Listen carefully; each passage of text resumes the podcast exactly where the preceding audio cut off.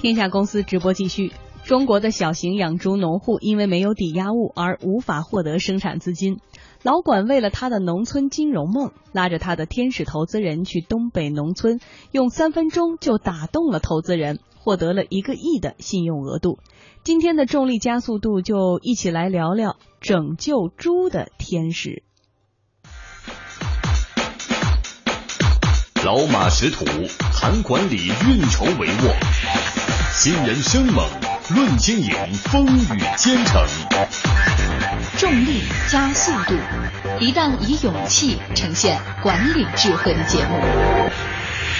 各位听众朋友，大家好，我是宏宇，我是陈爽，我是管延勇。宏宇直接把自己派入外企二十年，目前正在开始人生下半场的年轻人。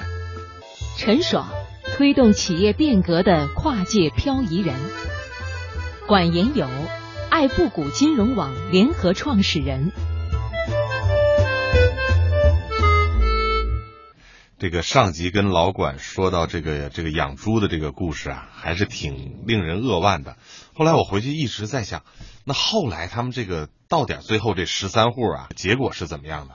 当我们第二次去看的时候啊，嗯，这个合作社已经基本是垮掉了，就就因为这个合作社因为的这个股股权太多，资金的中断，然后他就往出抽，对，然后这个合作社就垮了，对，他基本上就无法再经营下去了。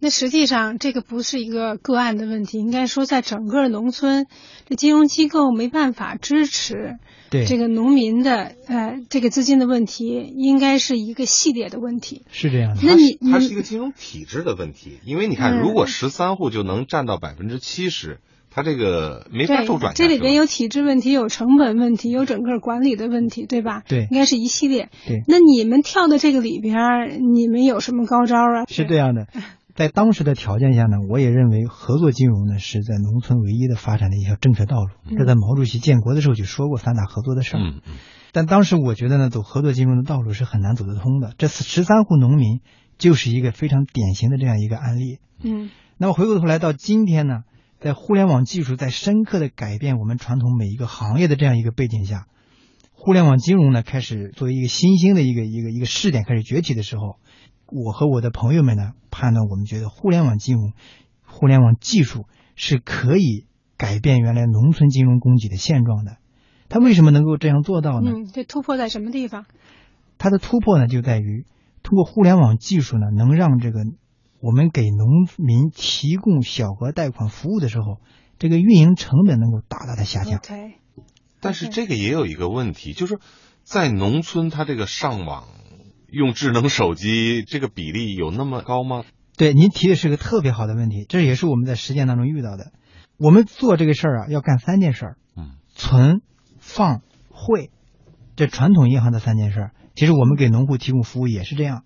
首先，我们钱要来，然后呢，钱要给他支付过去，然后呢，钱呢要找到合适的贷款人把它借出去。嗯合适的借款人把它借出去，所以叫存放汇。那么现在呢，我们在存，就是大家把钱拿过来，和把钱打给借款人这两条线上，两个环节上嗯是可以用互联网技术实现的，嗯 OK 不需要办公室，跟传统银行是完全不一样的。嗯我可以消灭现金。OK，嗯那我现在就剩下最后一端，就是我放款的时候。给农户放款，我无法做到互联网化，因为我嗯必须要去农户家里头去认真的看，去数他有多少头猪，嗯，我去看一看，对，我去看一看他的大棚里面种的是什么东西，必须要这样做。但是同样这里头会有一个问题啊，就是我们上一集聊到说，在农村它基本上是没有抵押物的。对，那你这个业务模型其实跟传统银行面临的困境是一样的，那你怎么解决这个问题呢？我们呢，从去年三月份就开始在农村做试验。最早做实验是我的合伙人，也是我的好我的同班同学，叫田叶涛。嗯他从河北农村开始做这个实验，就是想弄明白在农村里面能不能把钱放出去，还能把钱收回来。嗯收回来是我们能够存续发展下去的一个基本点，一个立足点。我们经过一年的实验，我们发现能收回来，嗯，没有一笔坏账，嗯没有一笔坏账。没有一笔坏账，放了五十多笔，嗯其中各种都失误了。有的我们看到是一种觉得是风险客户，我们也试试看能不能收回来。嗯我们发现他逾期了，但也收回来了。你靠什么能保证他这个能收回来呢？这个这个贷款，那么我们去年整个一年做的这个试验呢，我们放了五十多笔贷款，一共呃五百多万的贷款出去，我们收回来全部收回来了，没有一笔是坏账。那么中间有各种各样的故事了，嗯。那有的农户呢种瓜，有的农户呢就是输羊毛羊绒，有的农户在家里哎养猪，嗯。嗯，还有的呢做在农村跑物流，嗯。还有的开小饭馆。就所有的这个五十多笔是你说这个实验是涉及了所有的这些对。行业，对，所有的竟然全收回来了。全部收回来。那么这个给我们很大的信心。嗯。哦，我们相信在农村呢，只要这些农民他是认真的、诚信的、勤勤恳恳去经营，是希望想通过自己的认真经营来改善自己生活的人，他们是非常珍惜自己的信用的。所以通过这样的实验，你就认为你的这个模式已经是可以的了。是可以拓展的。哦，重力加速度，以勇气呈现管理智慧。那然后你做了些什么？然后呢，我们在今年三月份的时候呢，我们就开始考虑把它扩大。但是我们自己呢钱很少，我们就想引入天使投资人，嗯也非常幸运。嗯呃，我的一个师兄呢，黄小杰，也就是九鼎投资的创始人，嗯，呃，当初我们一起一起做调研。的，对吧？我记得上次我听你说过听过这个嗯名字，是嗯我们一起到农村，到东北农村的炕上睡过一个星期的。所以我当时找到他去谈这个事儿的时候呢，我用了三分钟给他介绍一下我们做的事儿，他三分钟就给我一拍大腿说：“我投你。哦，这个没问题这个这个我投你听着像一个传奇故事了，三分钟。”实际上呢，你比马云幸运多了，马云是走了这个九十多家以后才碰到一个软银啊。对，呃，黄小杰师兄呢，实际上一个是他呢也非常有情怀，嗯对农村呢一直怀有一种非常深的感情。第二一个呢，他对商业的判断是非常敏锐的。嗯他认为这件事儿在互联网技术引入进来之后是可以做的，而且呢是可以扩大规模去做的。我们我们都说呀，这个这个风险投资人啊，一面是天使，一面是魔鬼。我不知道这个老管你怎么去看你的这个又是好朋友又是你的投资人的这个这个小杰啊，黄小杰。呃，他又是天使又是魔鬼。天使嘛是说他能够给我们在最初发展的时候注入第一推动力，资金的推动力。魔鬼呢，就是大家老是担心他会不会在后面在发展的过程当中呢，因为他也是逐利的嘛，嗯他有他的这种以商业盈利的需求。嗯，但这个呢，我觉得是有一个均衡点的，既能够支持我们发展，同时它又实现自己的利润，这是一种商业的均衡点，达到大家合作共赢。但是我我一直在想，因为我们之前聊的时候啊，我其实对这件事情我觉得挺我挺惊异的。第一个是小杰用几分钟的时间就同意了投资，而且我知道这个投资呢里面的金额是非常大的，一方面是投资，一另一方面是这个金融的借借款，那个金额是非常之大的。实际上最开始的这个启动资金和放款的这个资金都是由这个天使投资人去提供的。对，他怎么敢提供这么大的一笔资金，让你让你去做呢？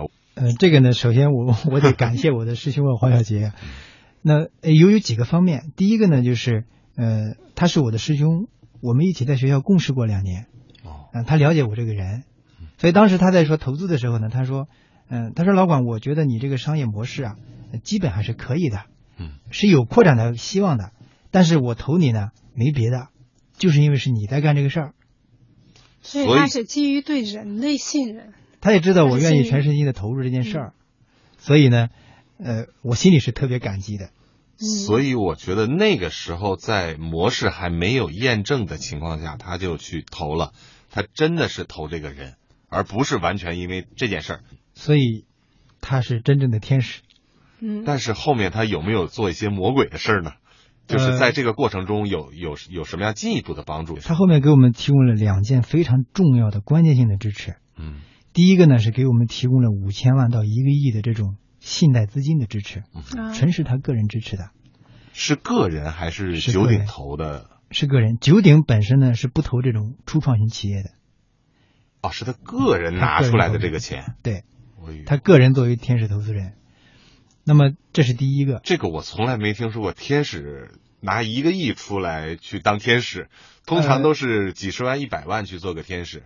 对，他这是两个概念，嗯，就是他投我们的股本呢是投了几百万，嗯，但是呢，我说的后面这个钱呢是用于贷款的资金，嗯，这块资金对我们来讲特别特别关键，嗯。因为目前在互联网金融，你想募集到钱，然后再去放款，募集钱的成本是特别高的，嗯。但是呢，有小杰给我们提供的这这些钱，我们可以在一年之内都不用去为了这个事儿去烧钱，所以你等于是滚动起来的资金的最开始的那第一桶，非常宝贵的一嗯笔钱。，对，这一笔钱比他注入的这个股本，我们都觉得就嗯。更重要。理解。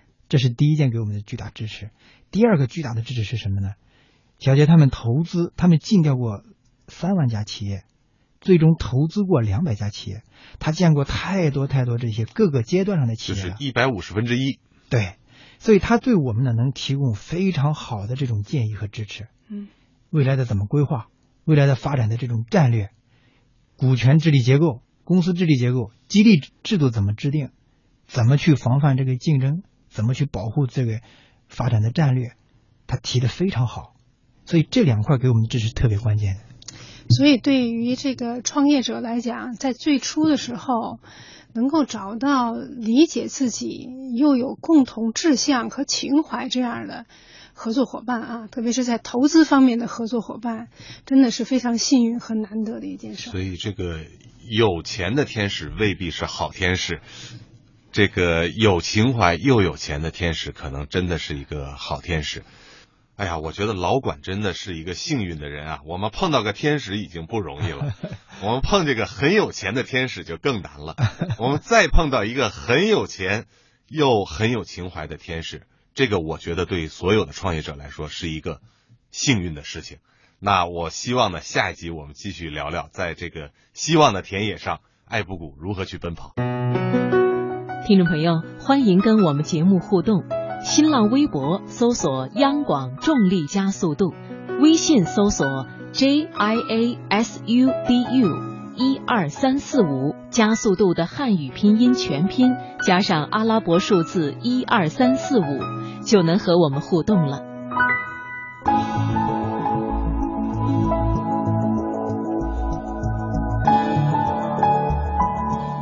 本节目由中央人民广播电台经济之声和德鲁克管理学院集团联合出品。